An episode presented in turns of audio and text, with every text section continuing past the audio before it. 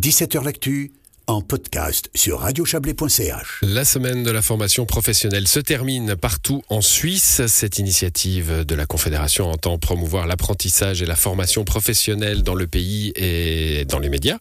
Euh, la grande majorité des cantons y participent et Radio Chablais a fait sa part cette semaine. On, on va tirer le bilan avec vous. Raphaël Critin, bonsoir. Bonsoir.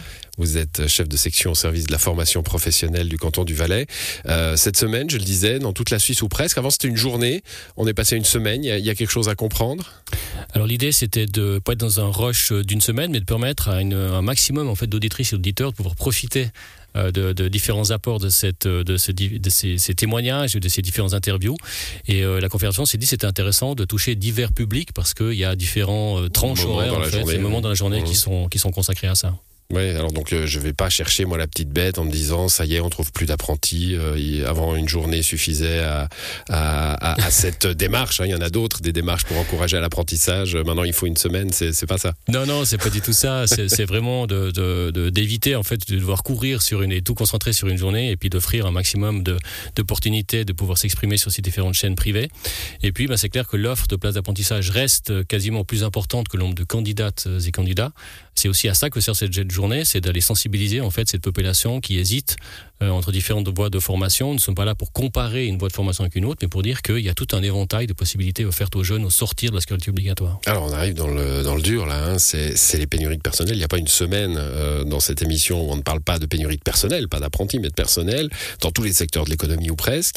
Euh, on retrouve ce, ce problème-là, peut-être même plus, plus ancien hein, dans l'apprentissage?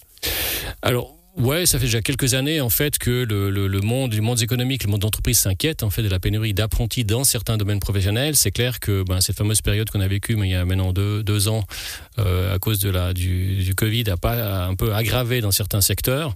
Euh, mais c'est ben, sur les 270 professions qu'il est possible de faire en Suisse, c'est quand même un chiffre impressionnant. Il y a trois grands, je dirais, euh, pourvoyeurs de métiers que sont le, commerce, la vente, la santé et le social. Mais à côté de ça, ben, il y a tout le reste en fait, tous ces métiers techniques les métiers de bouche, les métiers de la construction, les métiers du second œuvre qui, qui sont en pénurie euh, d'apprentis. Et la conséquence de ça, c'est qu'au final, il y a une pénurie de personnel, de personnel qualifié. Mmh. On est, on est dans, dans, une continuité logique, en, en effet. Euh, le monde du travail change, les générations euh, qui, qui, entrent dans l'apprentissage, ben, elles changent aussi, évidemment. Ce sont même elles qui poussent hein, à, à peut-être à, à, changer cette, cette vision du monde du travail.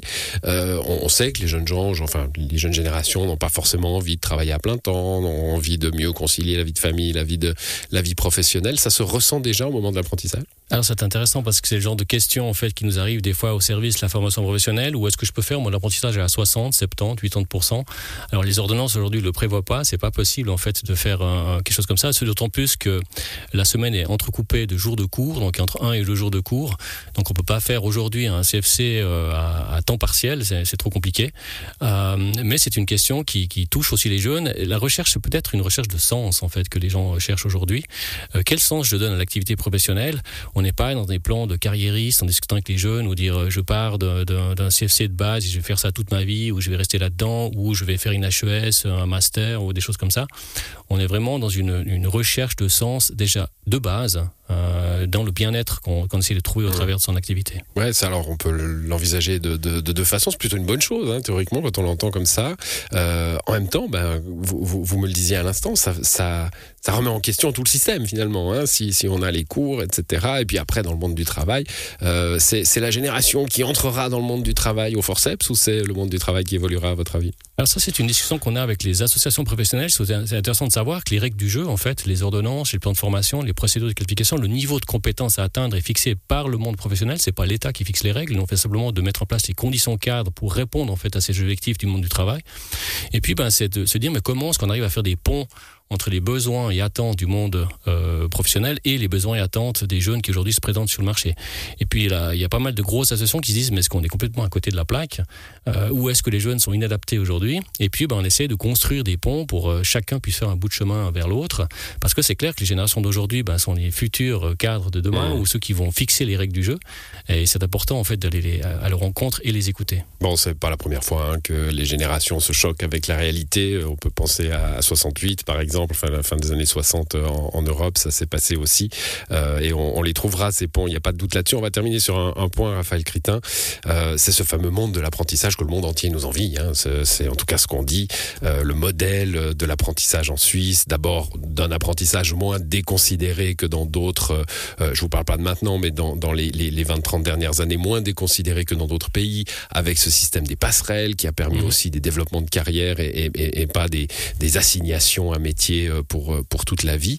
Euh, c'est toujours vrai, c'est un modèle qui doit se chouchouter, qu'on doit maintenir ou c'est un acquis? C'est un modèle qu'il faut maintenir qu'il faut peaufiner et travailler. C'est clair qu'il ne faut pas qu'on s'endorme sur nos lauriers en disant qu'on est les meilleurs et puis se taper sur l'épaule. Mais c'est vrai qu'on est souvent visité par des pays étrangers. Il y a quelques mois, j'étais avec les représentants de la Côte d'Ivoire euh, qui recherchaient en fait euh, comment monter un système de formation chez eux parce qu'ils disent ben nous on a 6 millions de jeunes qui sont ultra formés mais qui n'ont pas de compétences intégrales dans le marché du travail parce qu'ils ont une réflexion à l'inverse en fait de la Suisse où l'État a construit un système et on a mis des gens dedans alors que depuis euh, les années 1800 enfin depuis le 19e siècle la, Suisse a fait la démarche inverse, c'est d'aller écouter les milieux professionnels, puis dire voilà, quel type de collaboratrices, collaborateurs vous avez besoin dans vos entreprises? Ok, fixez-nous des plans de formation, des plans cadres, et on va vous mettre en place la structure pour y, parvenir. Donc ça, c'est un système qui, qui marche très très bien, un système dual et euh, ces trois lieux de formation que sont l'entreprise, l'école et les cours d'entreprise qui, qui travaillent ensemble. Et on l'a entendu cette semaine, il y a plein d'actrices et d'acteurs en fait qui font en sorte que les rouages puissent tenir ensemble et puissent fonctionner au mieux. Bon, reconnaître euh, le succès, mais pas, ne pas se reposer sur ses lauriers, c'est le message que j'entends. Merci à vous, Raphaël Critin, d'être passé dans cette émission. Bonne soirée. Au revoir. C'est la fin de 17h L'actu pour ce soir et cette semaine. Euh, l'émission revient la semaine prochaine, bien sûr. Et à l'édition ce soir, il y avait Justin Gray. Bonne soirée, bon week-end.